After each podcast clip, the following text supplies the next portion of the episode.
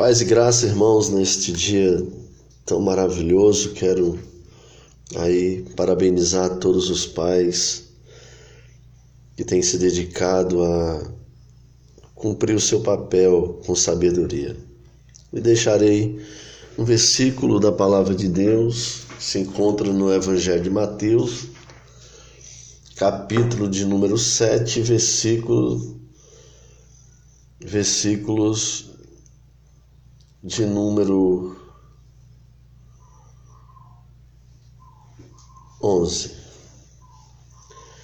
Se vós, pois, sendo maus, sabeis dar boas coisas aos vossos filhos, quanto mais o vosso Pai, que estás no céu, darás bens aos que lhes pedirem. Amados, sabemos que o relacionamento entre filhos e pai é mostrado com seus altos e baixos na infância, quando o pai é praticamente um, um herói, na idade adulta, quando os conselhos paternos parecem já ultrapassados, e na velhice, quando o filho finalmente percebe o amor e a sabedoria de seu pai. Hoje em dia, estes relacionamentos está ainda mais complicado. Ainda há famílias com pais dedicados e amorosos, mas, mas cresce cada vez mais o número de filhos que não têm uma figura paterna a quem recorrer.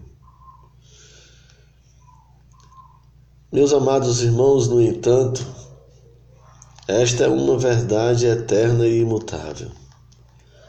Deus é o melhor Pai que podemos ter. Um pai humano, por exemplo, não tem como interferir no desenvolvimento do bebê no corpo da mãe. Já Deus, literalmente, põe a mão na massa para formar a criança ainda no ventre. O pai humano, imperfeito, pode perder a paciência com o filho, mas Deus nunca se esquece de que somos fracos e por isso sempre tem compaixão de nós.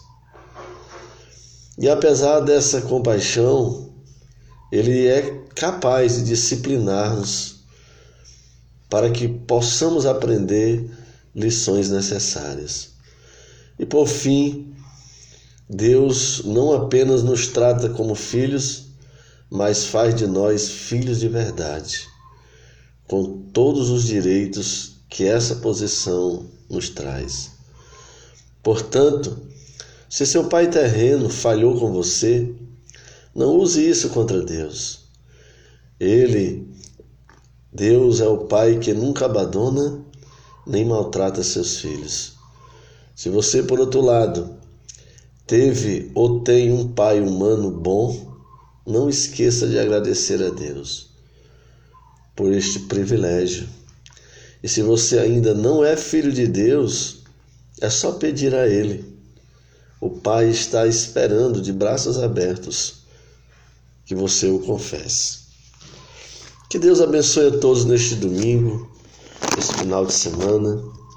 Tenham todos a graça de Deus em seus corações e permaneçam na fé. Amém.